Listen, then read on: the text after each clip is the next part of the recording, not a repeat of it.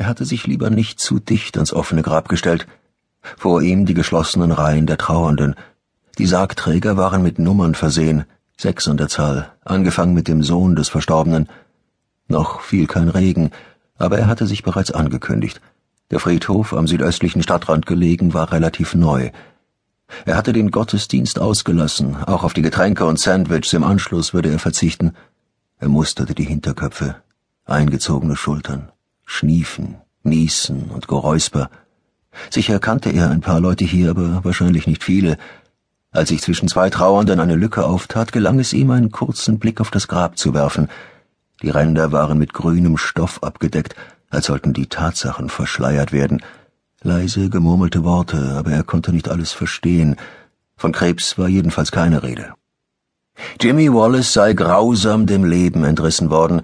Er hinterließ eine Witwe und drei Kinder, außerdem fünf Enkel.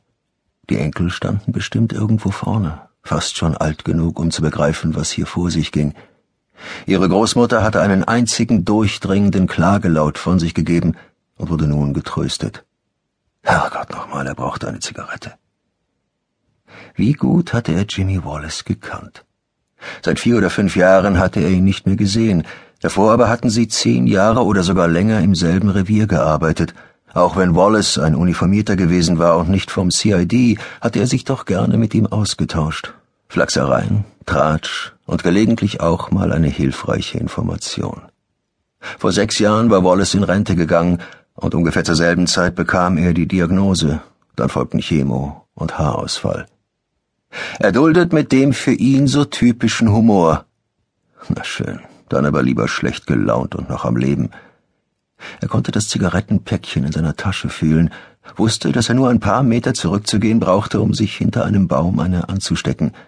Das erinnerte ihn an seine Schulzeit, als überdachte Fahrradständer dem Direktor die Sicht aus seinem Zimmer versperrten, Gelegentlich waren auch Lehrer aufgetaucht und hatten um Feuer oder um eine Zigarette gebeten oder aber gleich die Herausgabe des ganzen verfluchten Päckchens verlangt.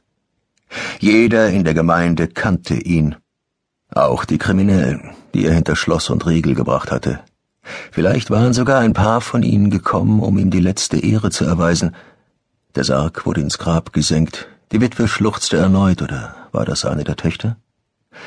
Wenige Minuten später war alles vorbei. Er wusste, dass die mechanische Buddelmaschine schon bereitstand. Damit hatte man das Loch gegraben und genauso wurde es auch wieder zugeschüttet. Der Erdhügel war ebenfalls mit grünem Stoff überzogen, alles sehr geschmackvoll. Die Mehrzahl der Trauernden war bereits gegangen. Ein Mann mit zerfurchtem Gesicht und hängenden Mundwinkeln stopfte sich die Hände in die Taschen seines schwarzen Mantels und kam zur Begrüßung kaum merklich nickend auf ihn zu. John, sagte er. Tommy, erwiderte Rebus seinerseits mit einem Nicken. Wir müssen wohl auch bald dran glauben, was? Noch nicht. Die beiden Männer gingen auf die Friedhofstore zu. Soll ich sich mitnehmen? Rebus schüttelte den Kopf. Hab den Wagen draußen stehen. Der Verkehr ist die Hölle, wie immer. Rebus bot Tommy Beamish eine Zigarette an, doch dieser behauptete, er habe vor zwei Jahren aufgehört. Mein Arzt hat mir erklärt, dass die Dinger das Wachstum hemmen. Rebus zündete sich eine an und inhalierte. Wie lange bist du jetzt nicht mehr dabei? fragte er. Zwölf Jahre. Tendenz steigend. Hab Glück gehabt. Vielen geht's wie Jimmy. Bekommen die goldene Uhr überreicht und schon sind sie unter der Erde. Rosige Aussichten.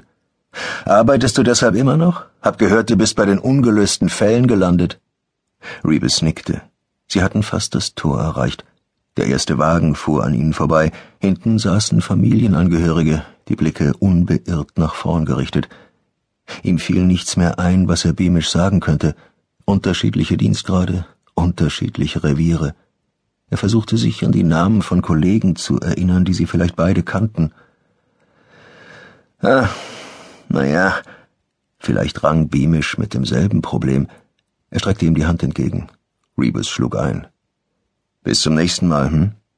Solange keiner von uns in den Holzpyjama steigt.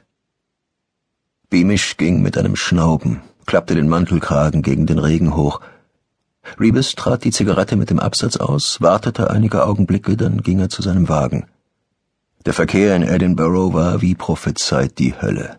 Behelfsampeln, gesperrte Straßen, Umleitungen, überall Stau, größtenteils wegen des Baus einer Straßenverbindung zwischen Flughafen und Innenstadt.